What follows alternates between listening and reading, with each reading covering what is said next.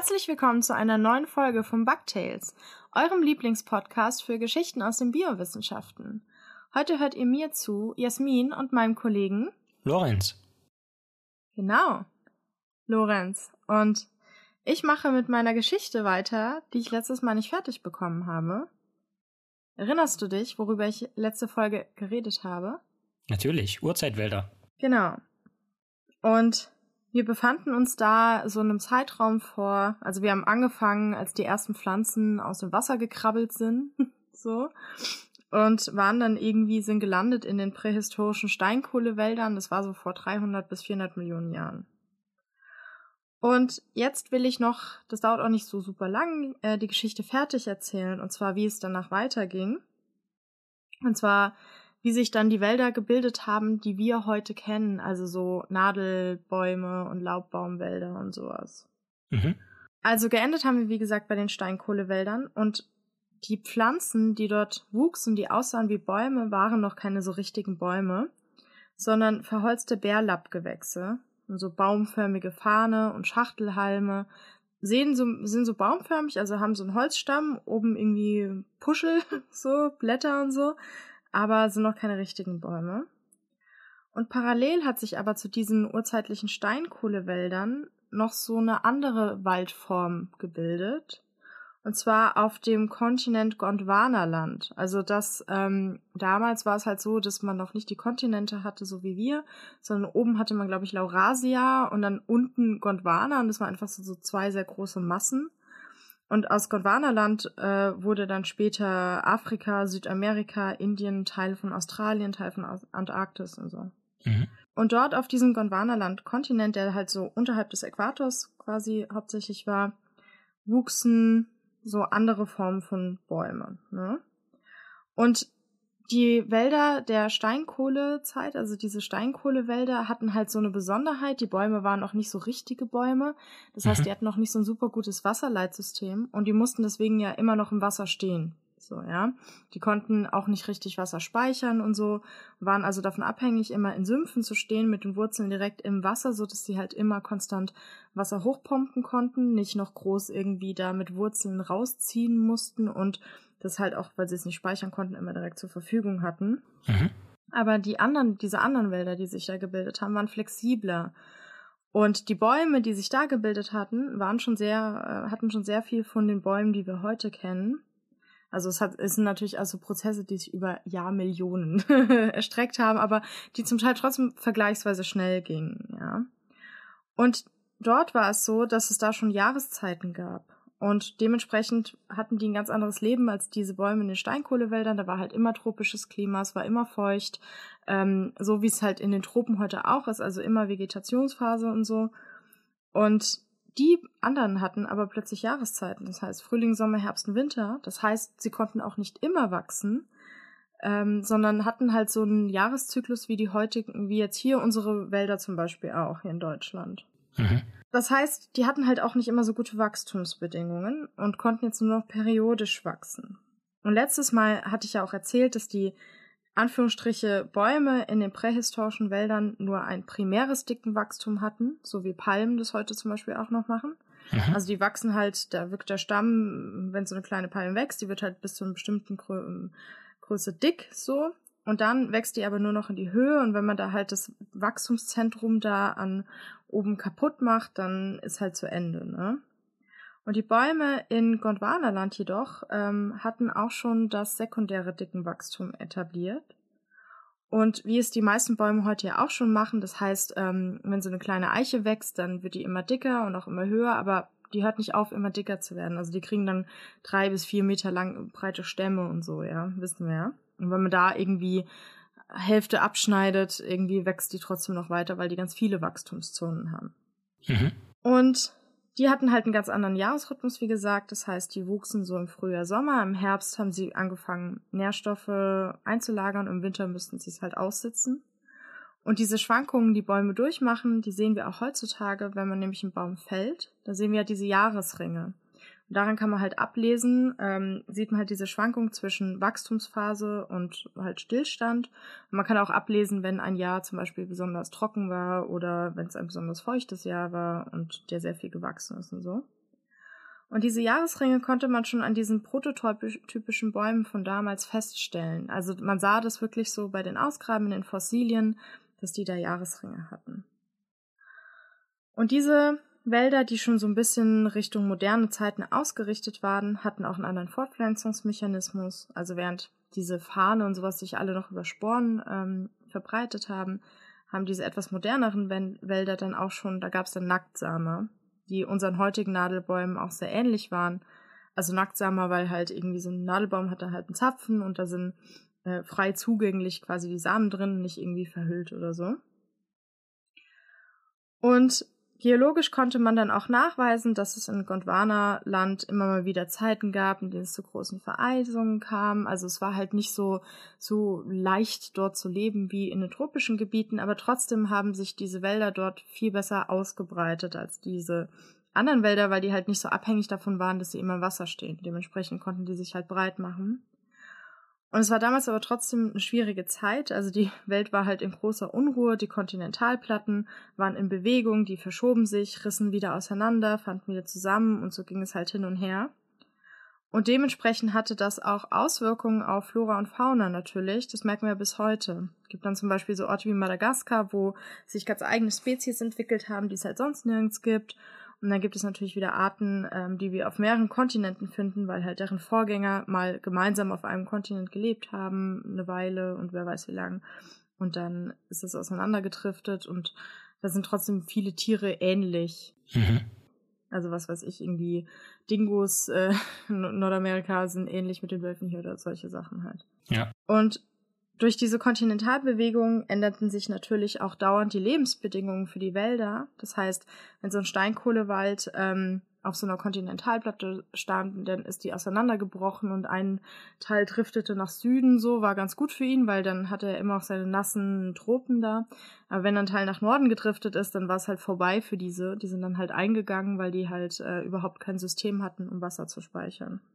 Und in anderen klimatischen Gebieten haben die Bäume, die da halt schon so ein bisschen weiterentwickelt waren und mit dem Wasser das schon ein bisschen besser hinbekommen haben, trotzdem auch ein bisschen Probleme gehabt, weil die gemerkt haben, okay, wenn ich jetzt das ganze Jahr Photosynthese betreibe, so wie die äh, anderen, die ganzen anderen Pflanzen in den Tropen, dann brauche ich ja das ganze Jahr Wasser und habe einen super hohen Wasserverbrauch. Aber wenn ich jetzt hier stehe und dann kommt Herbst und Winter und dann ist zum Teil, es gibt kaum noch Niederschläge dann im Winter, der Boden ist auch noch gefroren. Das heißt, die kommen gar nicht mehr so gut an Wasser dann sterben die halt, wenn die da jetzt nicht ähm, sich natürlich Strategien überlegen.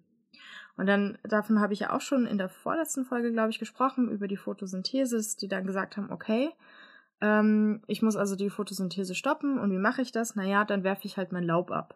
So, ja. Mhm. Oder die haben auch Methoden entwickelt, wie sie Wasser im Stamm lagern können, besser einlagern können. Und dann halt, um dann halt nicht im Winter zu vertrocknen.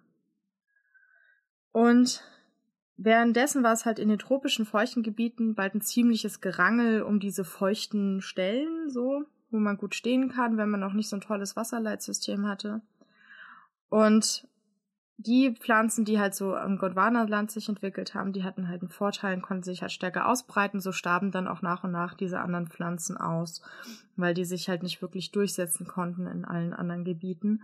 Und die Pflanzen, die ein gescheites Wasserleitsystem hatten, diese Bäume auch, konnten halt auch andere Standorte besiedeln und natürlich sind, haben, äh, wenn da jetzt so ein Regenwald war, sind die nicht davor stehen geblieben und gesagt haben, nee, komm, das lassen wir den anderen, sondern haben die da halt auch platt gemacht. Ja. Mhm. Und in der Kreidezeit, jetzt gehen wir wieder ein bisschen weiter, dann gab es auch so eine wieder große Veränderung in der Vegetation. Also es hat sich alles so ein bisschen so eingependelt, dass dann wieder parallel halt diese Baumvorläufer gab und parallel aber schon so Bäume, die so ein bisschen sind wie die unseren heute. Und da gab es aber vor so 140 bis 70 Millionen Jahren wieder so eine große Veränderung der Vegetation, weil bei Ausgrabungen entdeckten GeologInnen, dass es halt in Anführungsstrichen plötzlich Blühpflanzen gab. Mhm. Ja, also plötzlich hat man da irgendwie Blüten gefunden und Pollen und sowas. Und vergleicht man diese ähm, Fossilien mit modernen Bäumen, entdeckt man halt Gemeinsamkeiten zum Beispiel mit Eichen, Weiden und Esskastanien.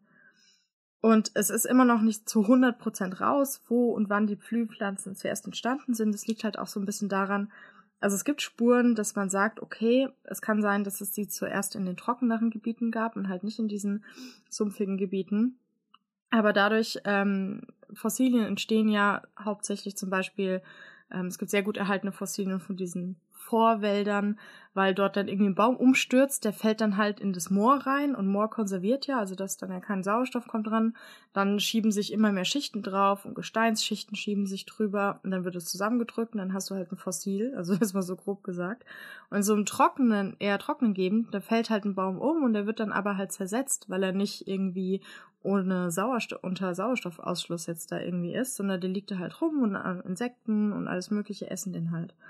Und dementsprechend hat man da halt nicht so viele Versteinerungen aus trockenen Gebieten und dem weiß man halt nicht so richtig, ähm, ob es vielleicht sein kann, dass die Blühpflanzen dort zuerst entstanden sind. Aber man, man geht halt davon aus. Ja. So.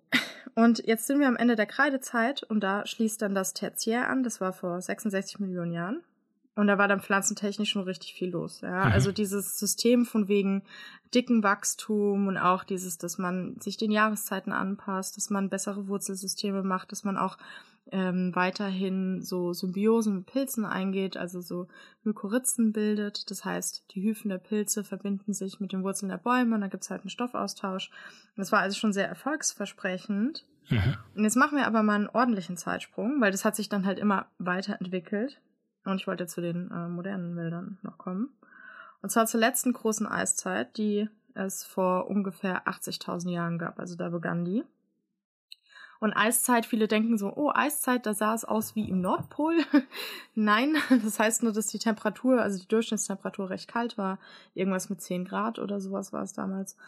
Und das heißt, es gab natürlich auch Stellen, wo es wärmer war, andere, wo, wo es kälter war. Und die Temperaturen wechselten auch immer mal. Und es gab halt den, dadurch den Wäldern die Möglichkeit, sich immer weiter auszubreiten, also dass die da auch mal wieder so ein bisschen Pause hatten, wieder ein bisschen wärmer. Und die Pflanzen damals waren halt schon total modern. Also sie hatten ein gutes Wasserleitsystem, konnten sich an vielen Standorten etablieren. Und vor ungefähr 15.000 Jahren begann dann das Spätglazial und hielt bis dann so ungefähr 10.000 Jahre an. Und in dieser Zeit erwärmte sich halt das Klima sehr stark, also vergleichsweise sehr stark. Das heißt, diese gewaltigen Eismassen, die halt noch an vielen Stellen waren wegen der Eiszeit, zum Beispiel auf Eurasien und in Teilen Nordamerikas, die schmolzen jetzt halt ab. Und diese, die Meerbecken, die waren ziemlich leer zu der Zeit, ähm, wurden dann wieder voller, das Land trocknete nach und nach ab und dadurch, dass halt jetzt auch das Eis wieder geschmolzen ist, gab es wieder mehr Wasser in der atmosphärischen Zirkulation durch Verdunstung. Das heißt, es regnete jetzt auch wieder. So, das, also während so einer Eiszeit, also gerade in so Stellen, wo es halt ähm, viel gefroren ist, das sind halt auch Wüsten. Also mhm. Wüste, das heißt große Trockenheit, kein Niederschlag und so. Ja. Und jetzt gab es endlich wieder regelmäßige Niederschläge. Und dadurch hatte der Boden wiederum die Möglichkeit, wieder richtig Wasser zu speichern, weil der Boden unter so einer Eismasse ist halt trocken, weil da kommt ja nichts runter. Und das Wasser im Boden löste jetzt wieder Nährstoffe und konnte die wieder zu den Pflanzen transportieren. Und das war dann halt so eine richtige Explosion. Also für Wälder brachen jetzt goldene Zeiten an. Mhm. So. Und die waren halt mittlerweile ganz anders als diese prähistorischen Wälder. Also die waren halt so, wie wir uns Wälder vorstellen. Und diese prähistorischen Wälder waren ja total still. Das hatte ich in der letzten Folge ja auch erzählt. Da gab es halt irgendwie Insekten. Hast du mal, hast halt Flügelgeräusche und Zirpen gehört und Wassertropfen, das war's. Aber dadurch, dass die Pflanzen da jetzt halt so explodierten, gab es halt auch richtig viele Tiere. Das heißt, gewaltige Herden zogen halt übers Land, weil es natürlich für Pflanzenfresser jetzt reinste Paradies war. Also sowas wie Mammuts, Wollnashörner und äh, Rentiere und Pferde. Und es gab es halt in Hülle und Fülle. Und dadurch entstanden natürlich auch wieder äh, viele Räuberarten, also viele Raubtierarten, die dann auch wieder eine tolle Nahrungsgrundlage hatten, natürlich, weil diese riesigen Herden da waren. Ähm, und alles halt total zugewuchert war. Und natürlich dann auch wir, Menschen. Weil ähm, wir natürlich, uns gab es da halt schon und wir haben dann natürlich auch Jagd gemacht auf diese großen Herden, also so Pferde und Mammuts und solche Sachen. Und das war dann eigentlich so der Punkt, wo wir moderne Wälder hatten. Also wo es auch so Nadelwälder und Laubwälder und sowas gab. Und ähm, so wie die Wälder halt sind, wie wir sie uns manchmal fälschlicherweise vorstellen, wenn wir sagen Urzeitwälder, da stellen sich alle Leute so quasi die Tropen vor, einfach mit viel äh, Gezirpe und halt so Bäumen und Lianen oder sowas. Aber hm. das, äh, das war dann erst in der Zeit so, dass man sagt, okay, wenn man da jetzt ein Foto, die Zeit reisen würde, Foto machen würde, dann würden wir sagen, ah ja, klar, kenne ich, habe ich, hab ich schon gesehen. Und das ist jetzt auch schon das Ende meiner Geschichte. so, jetzt sind wir im Heute quasi angekommen. Und war eine ganz schöne Strecke, die äh, wir zurückgelegt haben. Also ich meine, ich glaube, wir haben angefangen vor vier Milliarden Jahren letztes Mal. Und äh, Pflanzen, die mit Hilfe von Pilzen an den, ans Wasser, an den, ans Land gesuppt sind. Und jetzt halt bei richtigen Wäldern und auch Tieren und sowas. Natürlich durch diese Wälder waren halt vielen Tierarten überhaupt erst möglich, sich so zu so herauszubilden. Und natürlich haben die Tiere den Wäldern wieder geholfen, weil die Wälder jetzt die Möglichkeit hatten, ihre Samen, die haben sich dann ja irgendwann gesagt, Mensch, Samen sind doch eine tolle Idee, sich zu verbreiten, lass doch mal lieber das machen. Und die Tiere helfen natürlich, die Samen zu verbreiten und äh, deshalb ist die Welt dann zugewuchert, bis wir dann angefangen haben, sie wieder abzuholzen. Leider. Naja. Ende. Mhm. Aber um das jetzt nicht wieder mit dem traurigen Blick auf uns dämliche Menschheit enden zu lassen, sondern vielleicht mit einer schönen Vision, wenn du eine Zeitmaschine hättest. In was für eine Zeit würdest du denn reisen, um mal so einen Urwald zu betrachten und begehen zu können? Na, das ist natürlich die Frage. Also, wenn es in so Zeitmaschine ist, die auch fliegen, ja, fliegen ist auch schlecht. Gut, wenn es irgendwie eine Möglichkeit gäbe, mich zu schützen, dann würde ich natürlich so in die, wenn ich Kreide, Jura, irgendwas würde ich mir schon gern mal geben. So. Warum? Dinos. Ja, weil ich Dinos sehen ah, will, Alter. Okay, ja. Aber so, jetzt nur, nur wegen dem Walderlebnis, was wäre da der Favorit? Ja, alles, eben, genau, ah, okay. weil ich einfach die Tiere im Wald sehen will und wissen will, ich will wissen, wie groß die Bäume sind im Vergleich, ich will das sehen im Vergleich zu so einem T-Rex oder sowas. Ich mhm. will, ähm, ich will aber, ich hätte, würde auch super gerne wirklich die Erde sehen, bevor irgendwas gewachsen ist also so zu der Zeit, wo es so den langsam zögerlichen ersten Landgang der Pflanzen gab. Und ich will da eigentlich hin, wo es bisher nur Pilze gab. Das würde ich mir gerne mal angucken, wie das ausgesehen haben muss, die ganze Welt. Ohne mhm. Pflanzen, ohne Boden, also ohne, also nur Gestein halt. Da gab es noch gar keinen richtigen Boden, weil es gab ja noch kein verrottetes organisches Material in größeren nennenswerten Mengen. Und dann würde ich gerne die ersten Bäume, Anführungsstriche Bäume sehen. Ich würde mir da gerne die Wurzeln angucken von denen. Ehrlich gesagt. Also ich würde mir gerne alles mal ein bisschen angucken. Also wenn ich so eine Zeitkapsel hätte, dann würde ich schon ziemlich viel da rumreisen, so, ähm, und mir das alles mal angucken. Und natürlich dann, wenn es diese große ähm, Pflanzenexplosion gibt, im, jetzt halt so nach der Eiszeit, auch spannend. Also. Und du? Wo, wo würdest du hin? Naja, zu der Zeit, als es quasi nur Farnwälder gab und die angefangen haben, so ein bisschen zu verholzen und größer zu werden, aber im Prinzip alles einfach nur vorne waren. Das stelle ich mir ja. ziemlich äh, schaurig, schaurig vor, aber auch interessant. Ja, eigentlich nicht so schaurig, weil du hast ja nicht so dunkles irgendwas. Es gibt ja keine Bäume. Das heißt, und keine Geräusche, ja. Ihr muss unglaublich weit gucken können, zum Beispiel. Wenn jetzt nicht irgendwie Berge und so, aber ja, und eben diese, ich will diese geräuschlose Welt. Ich will da einfach stehen und nichts hören. Ich meine, keine Menschen, keine Flugzeuge, nichts, keine, keine Tiere. Welt gemutet. Das, ja, das würde ich so gern. Nur die eigenen Schritte irgendwie. Das würde ich so gerne mal.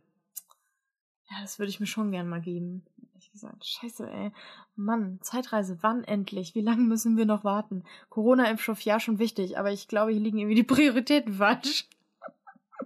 ich will Zeitreisen.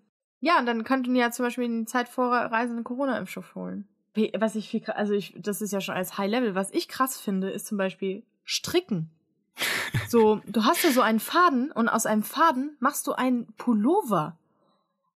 So, und ich, manchmal, wenn ich stricke, wenn ich da sitze und stricke, denke ich manchmal darüber nach, wie krass es ist, dass jemand auf diese komischen Bewegungen kam. Wie? ich mich, wie ist das passiert? So, hä? Ich meine, Weben und so kann ich mir schon noch vorstellen, ja. Aber wie kam jemand auf die Idee, Schlaufen zu legen und das so lange, bis man Pullover hat? Wahnsinn. Also, ich, ich denke da oft drüber nach und denk, frag mich, wie beschränkt ich selber eigentlich bin, weil ich nie auf so eine Idee gekommen wäre. Also. In einem Land vor langer, langer Weile. Muss es nicht einfach nur so, also ich glaube ja, Stricken ist äh, evolutionär betrachtet mehrmals unabhängig voneinander entstanden, weil du musst ja nur ja. im Prinzip ein paar Studierende in eine extrem langweilige Vorlesung setzen und die fangen von alleine an zu stricken, sich das beizubringen und so. Ist es so ein bisschen wie mit den Affen? so, wenn man die an eine Schreibmaschine setzt und dann irgendwann. so. Wenn man unendlich viele Studierende in eine langweilige Vorlesung sitzt, ich hätte da Vorschläge. Ja. Ähm, und dann irgendwann. Kommt wenigstens eine Person mit der Erfindung des Strickens raus, aber auch eine mit einer Zeitmaschine. Und eine mit der Zeitmaschine, ja, ja genau. Voll geil. Wieso hat das noch nie jemand gemacht? Gut. Aber jetzt äh, erzähl du mal deine Geschichte. Ja, äh, mit der gibt es tatsächlich auch einen Anknüpfungspunkt zu dem, was du gerade erzählt hast. Aber eigentlich hätte ich das nicht mhm. sagen sollen, weil ich möchte mit einer Frage an dich beginnen. Okay. Und zwar, was glaubst du, was waren die ersten Haustiere des Menschen? Ich fände geil, wenn wir Blattläuse gemolken hätten wie Ameisen, aber das ist wahrscheinlich nicht. okay, äh. warte. Die ersten Haustiere des Menschen. Ja. Oder um, um ein bisschen die Frage präziser zu formulieren, welche Tiere wurden als erstes vom Menschen domestiziert? Ja, ja, ich dachte mir gleich schon so Nutztiere. Äh, Pferde? Das ist falsch. Hm. Ich will noch nicht, ich will, äh, gib mir einen Tipp. Ein Tipp? Naja, du, du hast, ja. du hast äh, in deiner Geschichte, glaube ich, nur eine Tierfamilie angesprochen und die ist es. Rentiere? Nee, achso. Okay, Nicht Mammuts, oder? Mammuts nee. sind ein bisschen groß. nee. Ähm, Wollnashörner auch nicht. Nee. Was habe ich noch gesagt? Insekten? Mhm. Es geht schon um Säugetiere. Raubtiere? Säugetiere. Also es waren auch Raubtiere, ja. Aber ja, eben. Die Frage ist, ist es ein Raubtier? Es ist ein Raubtier gewesen, genau, bevor es. Jetzt aber nicht der Hund, oder? Doch. Nein, echt? Also du hast ja von den, von den Dingos. Die Dingos äh, in Nordamerika sind ähnlich mit den Wölfen hier oder solche Sachen halt. Ja, wir haben Hunde domestiziert, bevor wir irgendwie mal auf die Idee kamen, eine Kuh zu melken. Ja. Also Hunde, also bevor sie domestiziert wurden, waren es natürlich noch Wölfe. Deswegen ist der Titel meiner Geschichte auch Wer, Wolf, Tier vor dem Haus. Also weil die Hunde waren dann natürlich irgendwie Haustiere, klar, als sie domestiziert waren. Aber da gab es noch gar keine Häuser zu der Zeit. Also. Ja. Höhlen, Höhlentier. Unterschlupftiere. Jäger- und SammlerbegleiterInnen. Hm. Es geht also um die Herkunft der Hunde und ähm, das wurde nämlich erforscht von Anders Bergström und seinem Team. Also Anders Bergström war der Erstautor. Der kommt vom Francis Crick Institute in London in dem Vereinigten Königreich. Oh, Francis Crick, unser Freund. Mhm. Sorry. Das Team hat eine Arbeit veröffentlicht im Science Magazine, mhm. also in einem sehr renommierten Wissenschaftsjournal, am 30. Oktober äh, 2020. Und das Team fängt erstmal an mit der Feststellung, dass äh, Wölfe tatsächlich die ersten Tiere waren, die domestiziert wurden. Also domestiziert heißt gezähmt und dann eben auch standen quasi in einem nutzbringenden Verhältnis oder in einer nutzbringenden Beziehung mit dem Menschen. Und Hunde haben sich eben daraus entwickelt. Und die Frage ist aber, wann ist das passiert? Also wann wurden die zuerst domestiziert? Wo ist das passiert und wie oft? Ja, also es könnte ja sein, dass an mehreren Stellen Vor unabhängig. 50.000 Jahren. Sorry. Die Antwort lässt sich natürlich nicht so genau sagen. Es gibt so einen ähm, Vertrauensbereich, der beginnt irgendwie vor 20.000 Jahren und endet vor 40.000 Jahren. Hm, war ich gar nicht so weit weg. Mit Sicherheit auf jeden Fall noch in einem Bereich, der A vor der Zeit lag als andere Tiere domestiziert wurden, also Pferde, Ziegen, Schafe, Schweine, Rinder, was du genannt hast, mhm. Äh, kam alles danach. Und mit Sicherheit auch noch in der Zeit, bevor es wirklich also feste Häuser gab, sondern da war war die Menschheit noch äh, ein Nomadentum und von einem Haustier konnte man da tatsächlich noch nicht sprechen, aber von einem treu, treuen Begleiter. Und das Interessante ist ja, wenn man sich die Haushunde heutzutage anguckt, dann haben die eine sehr komplexe Populationsstruktur. Also auch kann man sich auch dadurch vorstellen, dass man jetzt so eine Mischlingszucht hat und dann irgendwie alles mit allem mal irgendwie kreuzt und so. Aber problematisch ist bei dem Ganzen, wenn man jetzt sich mal fragen will, wo diese einzelnen Züchtungen herkamen, von, wovon die abstammen, dass man bisher nur sechs althistorische Wölfe bzw. Hunde gekannt hat, was das Erbgut betrifft. Also nur das Erbgut von sechs verschiedenen. Peter, Justine, Schnuffi, Bello. Ne. Sorry. Und, und die Frage ist, also wenn, wenn das jetzt irgendwie alles abbildet, wie konnte daraus so eine komplexe äh, genetische, aber auch Populationsstruktur eben von den heutigen Hunden oder modernen Hunden entstehen? Und die, die Frage ist ja auch, gibt es oder gab es so eine Art Koevolution dann mit dem Menschen? Also als die als der Mensch dann den Wolf domestiziert hatte und da so ein Hund draus geworden ist und der Hund quasi sich auch an diesen Wanderungsbewegungen beteiligt hat, sind die dann immer zusammengeblieben oder gab es auch menschliche Wanderungsbewegungen dann unabhängig vom Hund oder äh, ist der Hund unabhängig vom Menschen gewandert? Wurden vielleicht auch Hunde gehandelt zwischen den einzelnen äh, menschlichen Populationen hm. oder sind die unterschiedlich gut miteinander zurechtgekommen, dass vielleicht irgendwie ein ein Menschen, also die Menschen in, in, einer Gegend dann vielleicht auch eine, eine, Infektionskrankheit hatten, die dann auf die Hunde sich ausgebreitet hat oder andersrum und so. Also mhm. da kann man ja unterschiedliche Szenarien sich jetzt mal überlegen. Und um das zu untersuchen, nutzt man dann natürlich Vorsicht, Wortspiel, Hund-DNA, also das Erbgut der Hunde. Denn in dieser Arbeit hat man von 27 althistorischen Hundearten das Erbgut sequenziert. Da hat man also alte Skelette gefunden, die waren mitunter 11.000 Jahre alt. Mhm. Und ähm, diese Hundeskelette stammten also aus Europa, aus dem Nahen Osten und aus Sibirien. Mhm. Und was man dann gemacht hat, ist, man hat die, äh, das Erbgut von diesen Hunden sequenziert und hat es mit dem menschlichen Erbgut verglichen, was man hatte von Skeletten aus einer ähnlichen Region und einer ähnlichen Zeit jeweils. Mhm um dann zu gucken, wie die sich im Vergleich zueinander verändert haben. Und insgesamt ist der Datensatz dafür natürlich sehr komplex, ja, und es ist nicht trivial aus so einem Datensatz von sequenzierten Erbgütern sozusagen ähm, die Populationsgeschichte abzuleiten. Und generell ist es so, dass das Erbgut des Hundes nur ein Fünftel weniger umfänglich ist als das des Menschen. Also der Hund hat 2,4 Milliarden Bausteine in seinem Erbgut. Auch das ist eine Zahl, die ich wieder von äh, bionumbers.org mir herausgesucht habe. Also wer sich dafür interessiert, dem sei die Folge zu den zu Zahlen bitte ans Herz gelegt, die wir hatten. Und ähm, die Frage ist jetzt, wenn man dann diese Abstammungslinien beim Hund und beim Menschen rekonstruiert aus dem Erbgut, ergeben sich da Parallelen oder Ähnlichkeiten. Und was man jetzt einfach beim Hund zunächst mal gesehen hat, ist, dass alle diese Hundelinien, wenn man sie so nennen will, das sind fünf an der Zahl, fünf wesentliche Abstammungslinien dieser Hunde, gehen alle auf ein auf einen Wolf zurück oder auf einen auf eine Wolfspopulation, die untereinander relativ ähnlich ist, also so ähnlich, dass man das nicht auseinanderhalten könnte. Und dieser Urwolf sozusagen, der ist auch schon ausgestorben, also den gibt es auch nicht mehr. Der hat noch am ähnlichsten, äh, der ist noch am ähnlichsten oder weist die größten Ähnlichkeiten auf zu dem heutigen Andenschakal. Mhm. Das ist also kein Schakal, lustigerweise, sondern eben auch ein, ein Wolf, der vorzüglich in Südamerika vorkommt. Mhm.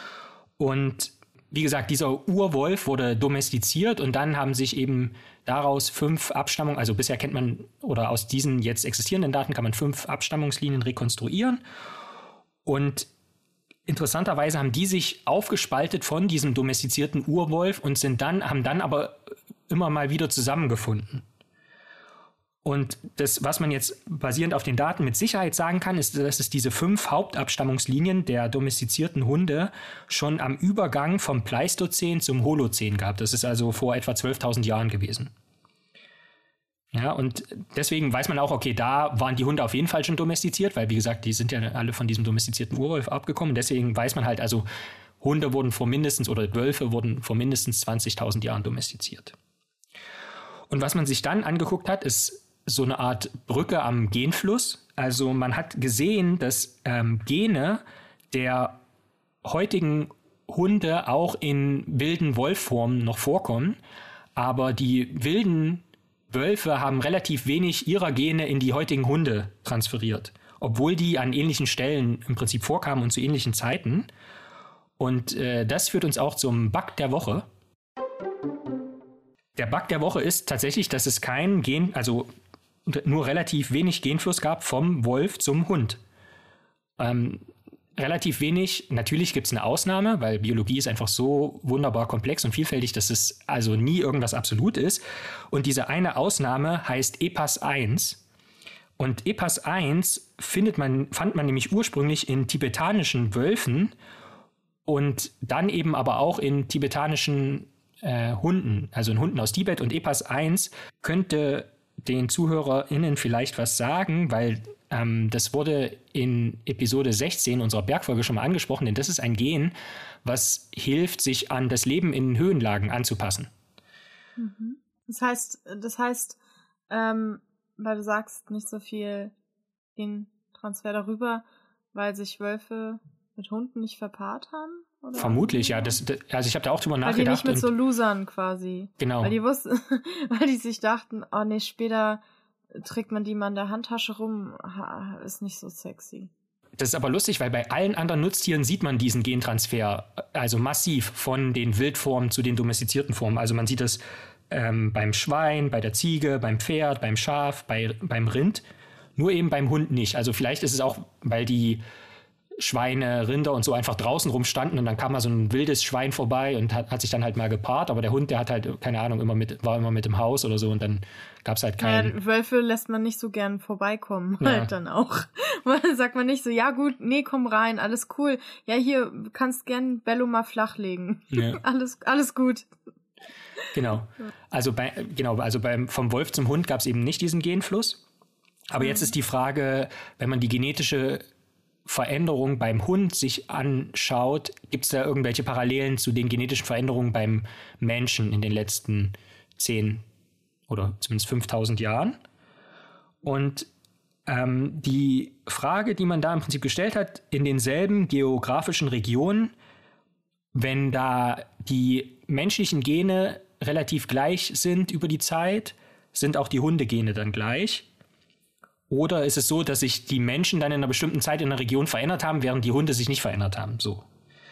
Und bei der Analyse gibt es halt extrem, einen extrem großen Unsicherheitsbereich und es gibt im Prinzip viele Stellen und viele Zeiten, wo sich die Evolution oder die genetische Veränderung zwischen Mensch und Hund voneinander entkoppelt haben kann. Also das sind genau die Szenarien, die ich eben angesprochen habe, dass der Mensch einfach mal ohne Hunde irgendwo hingegangen ist oder der Hund mal zwischen von dem einen von der einen Menschenpopulation zur anderen gewechselt hat oder sowas.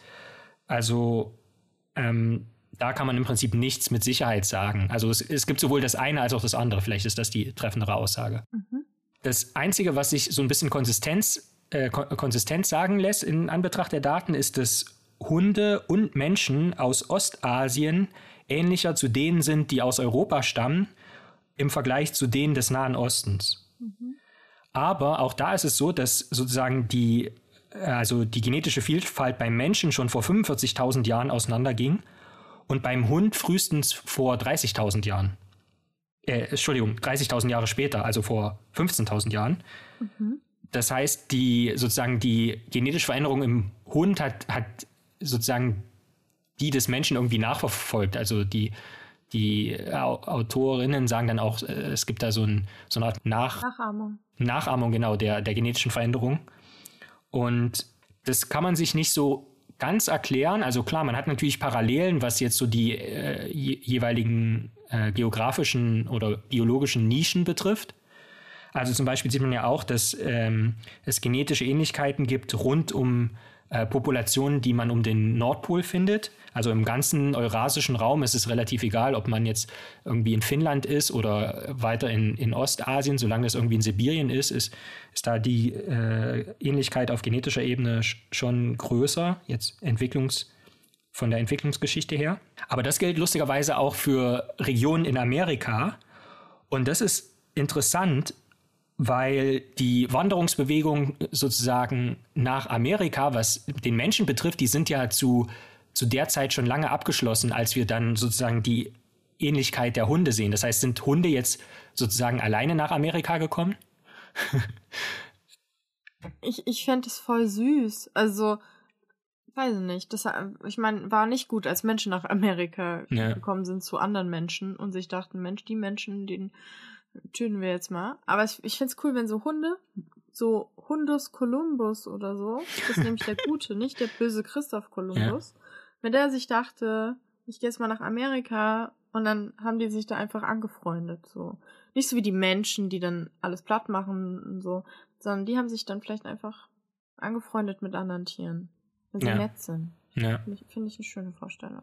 Ein Szenario, in dem man das wirklich gut verstanden hat, ist dann in der Jungsteinzeit, also größenordnungsmäßig von 5800 Jahren bis 4000 Jahre vor unserer Zeit. Da kommen nämlich die ersten FarmerInnen nach Europa. Vorher gab es ja nur so Jägerinnen und Sammlerinnen. Ähm, und da kommen eben also aus dem anatolischen Raum kommen eben die ersten Farmerinnen. Und ähm, damit, da ändert sich dann natürlich zum einen der Genpool beim Menschen, aber auch beim Hund. Ja, auch die Hund-DNA verändert sich. Und das wird exemplarisch in dieser Arbeit gezeigt am Gen AMY2B, das man nämlich braucht zum Stärkeverdau. Ja, das heißt, plötzlich wurde Getreide angebaut und dann musste man das natürlich irgendwie verdauen können. Und da hat sich sowohl beim Menschen als auch beim Hund entsprechend die, das Erbgut verändert, um eben auf diese angepasste Ernährung besser eingestellt zu sein. Ähm, wobei man da auch die Vari Variabilität, die man sieht in den menschlichen Populationen, die man sequenziert hat und in den Hundepopulationen, die man sequenziert hat, hat man noch nicht ganz verstanden. Aber diesen Trend äh, sieht man schon und das ist ja jetzt auch nur ein Gen von, weiß ich nicht, 20, 25.000. Also äh, dient jetzt als ein Beispiel, aber erklärt sicherlich das nicht in Gänze. Wenn man noch nach ein bisschen kohärenteren Trend suchen will, dann gäbe es noch zwei, die anzumerken sind. Also interessanterweise scheint es so zu sein, dass alle heutigen Hunde, die in Afrika vorkommen, aus Israel stammen. Geil.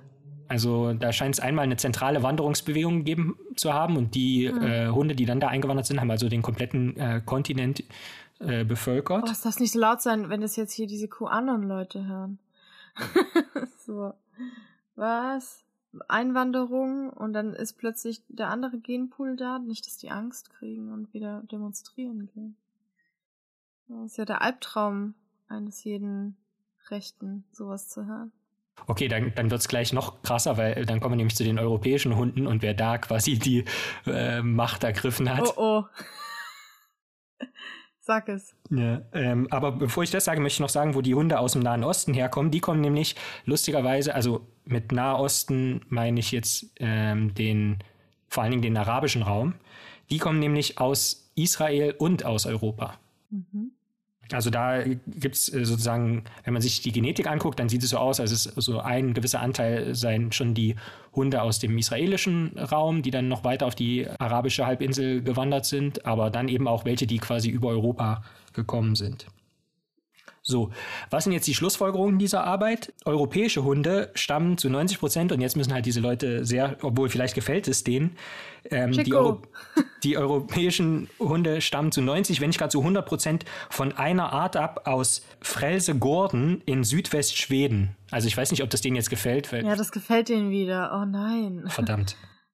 Es müssten afrikanische Hunde sein, dann kriegen Ja. die richtig Angst vor ihren eigenen Schäferhunden. Ja, also vielleicht können wir ja bei der Gelegenheit nochmal sagen, dass wissenschaftlich momentan am besten belegt die Out-of-Africa-Theorie ist. Das heißt, die Ach, Menschheit hat mit ihre... Fakten muss man, Ah, okay. Fakten muss man denen nicht kommen. Also wenn sie Afrikanerinnen hassen, dann hassen sie auch sich selbst, was äh, gut ist, weil sie sind ziemlich dämliche Leute. Ja. Ähm, okay, aber diese, genau, dieser Hund aus Südwestschweden kam halt vor 5000 Jahren und hat einfach den kompletten europäischen Kontinent übernommen. Dieser Äh, eine Hund, dieser dieser, eine Hund. Kam und hat den kompletten europäischen Kontinent übernommen. So, ja, Christoph Kolumbus, nix dagegen, ey. Ja, er heißt ähm, Schnuffi der Große. Ne. Das waren erbitterte Kriege, aber dann hat er den auch kompletten europäischen. Sorry. Hieß er nicht zufällig Mark? Ich muss an Knochenmark denken. Also, Ja gut, wie hieß der denn, der Hund? ja, hat er wahrscheinlich irgendeinen schwedischen Namen. So, Jürgen. Ole, dann. Also. Ole der Eroberer. Können wir ihn ab jetzt so nennen? ja. Ole der Eroberer und seine Familie. So, aber wie und wann das jetzt also genau zustande kam und wie es sein kann, dass quasi da ein Hund alles übernommen hat, aber man jetzt schon wieder so ein bisschen zumindest genetische Vielfalt hat, ist alles noch sehr unzureichend verstanden. Um es generell nochmal zusammenzufassen, also althistorische Hunde existieren in fünf Abstammungslinien ähm, aus dem Holozän und die Evolution von denen ist abhängig und unabhängig mit dem Menschen geschehen. Es gibt Gemeinsamkeiten, zum Beispiel so eine Ost-West-Ausbreitung und polnahe Ähnlichkeiten. Und aber die Veränderung, die man gesehen hat, da ist es, äh, wenn man Parallelen gesehen hat, ist es meist so, dass die Veränderungen im menschlichen Erbgut den Veränderungen im Hundeerbgut vorausgegangen sind, interessanterweise. Mhm. Aber man muss auch sagen, dass geografische Faktoren halt einfach eine Rolle gespielt haben. Das heißt, wenn ähm, sich ein Mensch an das Leben in der Steppe anpasst, dann passt sich ein Hund auch an das Leben an der Steppe an und die genetischen Veränderungen sind dann einfach irgendwie ähnlich. Das Beispiel ja, wie gesagt, äh, Getreideverdauung oder Stärkeverdauung. Mhm. Und für den Urwolf, also den Ausgangspunkt, den ersten Wolf, der sozusagen domestiziert wurde, auf den alle Hunde zurückgehen, das ist halt immer noch so ein Wehrwolf, weil man weiß nicht, wer das genau war und wann der genau existiert hat und wo. Und insofern ist es auch bei dieser Geschichte wieder so, dass am Ende vielleicht sogar, obwohl wir Antworten gefunden haben, mehr Fragen offen sind als zu Beginn. Hm. Sehr interessant. Ja. Chloe, hast du gehört, dass es Hunde gibt, die nützlich sind? Ich will das hier nur noch mal unterstreichen. So. Sind News für sie. Gut, ich meine, sie ist auch wirklich sehr nützlich. Ähm, wegen ihr lüfte ich sehr oft in letzter Zeit. In ihrer Verdauung. Im Alter ist ja nicht mehr so. Also es ist schon. Wenn man die eine Chloe in jeder Schulklasse, wäre immer, wär immer gelüftet. Corona hätte keine Chance. Das ist, äh, wir dürfen nicht zu laut sagen. Ich schwöre, die Bildungsministerium so, das klingt nach einer richtig guten Idee. so. Also, was die für geile Ideen haben, darf man nicht zu laut sagen. Das sagen die Menschen, das ist ja eine super Idee. Ja. Mhm. Aber hm. prima. Waren wir ganz schön, ganz schön ähm, erdgeschichtlich unterwegs jetzt hier die letzten zwei Folgen. Und da hatte ich jetzt bei den Hunden hatte ich auch das, die Befürchtung, dass du das schon vorher gesehen hast und habe halt einfach gehofft. Nee, ich krieg doch wegen dem ganzen Buchgeschreibe nichts mit. Das ist doch geil. Stimmt. Also es war auch irgendwas, hat mir auch genau meine Lektorin heute, ja, und so ein Buch, das habe ich bestimmt schon gesehen. Ich so, nö. ich krieg nichts mit, ey. Keine Welt könnte untergehen. Ich sitze hier in meinem Kabuff und sitze da mit meinem Synonymwörterbuch und denke, hm. Aber ja, okay. sehr cool. Gibt es ein Synonym für die Frage? Die Frage? Oh ja. okay. Wenn du ein prähistorisches Tier zähmen könntest und domestizieren könntest, welches wäre es? Und warum? Der Woolly Mammoth. Also das äh, Mammut mit, mit, mit Locken, mit Fell. Woll, Woll, Wollmammut. Genau. Warum? Wir waren doch im Senkenberg, da war doch eins. So ein Wollmammut. Also das, das äh, ist, glaube ich, ein sehr befriedender Zeitgenosse. Dann könnte man immer so vorbeigehen und dann so irgendwie kriegt man so empathische Blicke zugeworfen, so ach du wieder mit deiner ganzen Bolle da. Hm. Stell ich mir, stell ist es das, was du denkst, wenn du mich anschaust? Vielleicht. Auch. Oh, toll. Wieso? Ist doch gut. Ich habe sie gerade vorgestellt, wie ich hier stehe und du fasst mir so in meine Haare einfach, ach Mensch, wirf mir mal wieder empathische Blicke zu und läufst dann so Gedanken verloren weiter. Und ich stehe so, so, hat er mich gerade gestriegelt?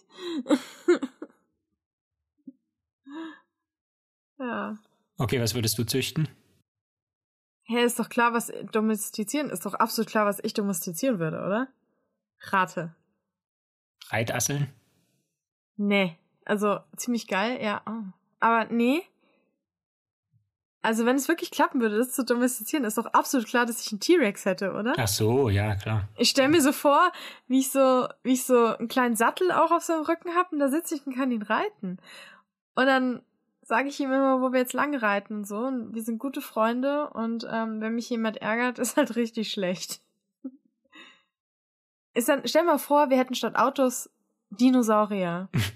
es gibt so ein, es gab so eine, ähm, so ein Mehrteiler Fernsehfilm, der hieß Dinotopia. Und den haben mein Bruder und ich letztens wieder geguckt, weil ich mir die DVD auf dem Flohmarkt geholt habe. Und dann, da reiten die auch Dinos. Und ich stelle mir so vor, es gibt auch Dinos, die sprechen können irgendwie. Also es ist mhm. sehr, sehr undurchsichtig.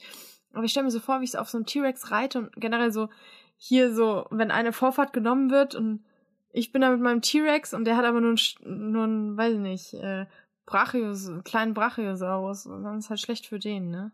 Mhm. Aber wenn der zum Beispiel einen Stegosaurus hätte, wäre auch nicht so gut für den T-Rex. Also Lustige Vorfahrtsregeln dann. ja, so deutsche Autofahrermentalität, wenn es dann mal hochkocht irgendwie. So. Oder so versehentlich so. Ihr T-Rex hat meinem Triceratops den Kopf abgebissen. Ich so, was, sorry, ey, es war echt ein Unfall. Ich, ich hab sie nicht kommen sehen und er ist so hungrig. Das ist so ein kleines Schleckermäulchen. Oder so, er hat meine Frau gegessen. Ja, das war jetzt wirklich ungünstig. Das war echt nicht extra. Kommt die Polizei und sagt dann so, ja, komm, ist quasi nur so, diese Blechschaden, so, ja, mein Gott, kann ja mal passieren. Bitte fahren Sie weiter. Laufen Sie weiter.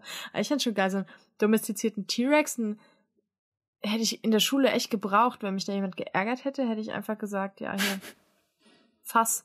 Hm. So, ein kleines Ärmchen. Ja, fand ich ziemlich geil. Hm, schade. Oder, oder, ich bin schon seit Kind, stehe total auf Raptoren, so, weil die halt wie T-Rexe sind, nur handliche. Und die sind so groß wie ich, mit denen kann ich dann quasi auch reden. Auf Augenhöhe. Die könnten mir dann theoretisch das Gesicht, ja, das Gesicht wegbeißen. Aus also, Liebe. Ähm, aber wie domestizieren die ja? Ja. Hm. Das ist wie so, wenn ein Hund beim, es gibt ja so immer Unfälle Hund-Kind, also weshalb ich auch niemals ein Kind, ein kleines Kind mit dem Hund allein lassen würde, jetzt nicht, weil ich denke, der Hund ist böse, sondern wegen Missverständnissen. Zum Beispiel, wenn das Kind dann nervt und der Hund an Ohren zieht, Hund macht bei einem Welpen halt einen Schnauzengriff, ne? Und beim Kind ist dann halt das Auge weg. Mhm. so. Und dann stelle ich mir das vor, wie so ein T-Rex, so ein kleiner Velociraptor und irgendwie so, ich, irgendwie, ich nerv den oder so, dann macht der Schnauzengriff, ist halt mein Kopf weg. so. Ja, er hat's halt nicht so gemeint, ne? Hm. Ja, also ich würde auf jeden Fall Dinos zähmen. Echt scheiße, dass die vorher ausgestorben sind. Also wahrscheinlich auch ziemlich gut, aber irgendwie auch scheiße. Hat Hm. jemand, gibt's Leute, die Alligatoren zähmen? Gibt's Leute, die versuchen, Alligatoren zu domestizieren? So eine Mit Sicherheit. Geheimgesellschaft. So eine Um- Gesei um Geheimgesellschaft, weil, ja, es muss ja mehrere Generationen gehen. Es Ja. geht ja, die kannst du nicht einfach mal einen Alligator dressieren, sondern es muss ja über Jahrtausende gehen. Vielleicht gibt's so eine Geheimgesellschaft, die das macht. Und die sind jetzt schon so ein bisschen so weit, dass es schon Foto gibt oder so. Und noch 10.000 Jahre mehr und dann, dann kann man den reiten.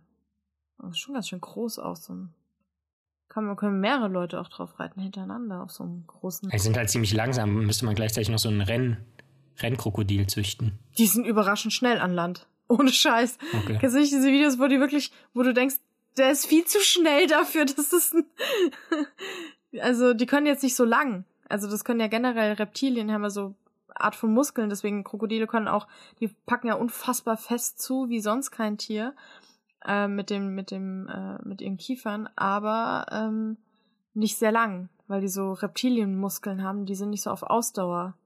Das heißt, deswegen müssen die Zebra schnell unter Wasser ziehen. Nach zwei, drei Minuten können die halt nicht mehr. Ne? Mhm. Bis dahin muss das Vieh ertrunken sein, sonst war es das halt. Und dann, das ist auch beim Rennen so, also die können schon echt krassen Speed entwickeln, aber halt nur ganz kurz. Dann ist vorbei halt, ne? so. Also. Gut, dann haben wir mit Kiefern angefangen und hören auch mit Kiefern auf. Packen ja unfassbar fest zu, wie sonst kein Tier. Äh, mit dem, mit dem, äh, mit ihren Kiefern. Soll ich Outro machen? Ja, mach Outro. Ist vorbei jetzt. Ist Tschüss einfach. Ähm, nee, ich, ich muss äh, mich korrigieren, weil ich habe ich hab eben noch mal äh, die letzte Folge gehört und da ist mir aufgefallen, dass ich fälschlicherweise behauptet habe, dass das Human-Genom-Projekt im Jahr 2001 abgeschlossen wurde. Das wurde aber erst im Jahr 2003 abgeschlossen. Und es ist niemandem aufgefallen oder vielleicht ist es Leuten aufgefallen, aber sie haben es nicht gesagt, was natürlich sehr schändlich ist. Und Die sind einfach lieb. Die denken sich so, ach Mensch, hat er doch nicht so gemeint. Ja, aber um also mit positivem Beispiel voranzugehen, möchte ich äh, oder möchten wir Michael danken, weil Michael hat äh, ist unserem Aufruf der letzten Episode gefolgt und hat ein Buch empfohlen.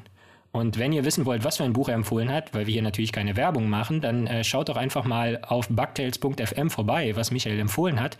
Und wenn ihr auch mal hier genannt werden wollt, dann interagiert mit uns, hört und empfehlt diesen Podcast auf allen Plattformen, überall. Uns erreicht ihr aber natürlich zuvorderst auf den sogenannten sozialen Kanälen bei Instagram und Twitter. Und dann würden wir uns freuen, wenn ihr auch nächste Woche wieder einschaltet für Geschichten aus den Biowissenschaften, die Abenteuer der Campbell-Ritter, Bugtails FM. Bis dahin, macht's gut. Ciao.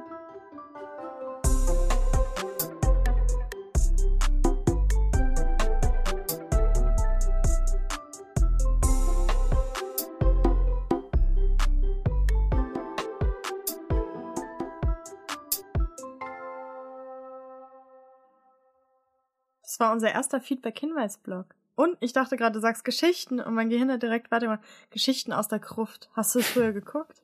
Ich mache erstmal die Aufnahme Stopp. Ja. Oh nein, hm, schade. ist eigentlich immer lustig, wenn man das Geplänkel mit aufnimmt, damit kann man noch Sachen machen. Aber jetzt ist zu spät. Dann stoppe ich jetzt auch. Das musst du jetzt gleich alles rausschneiden, während ich überlege.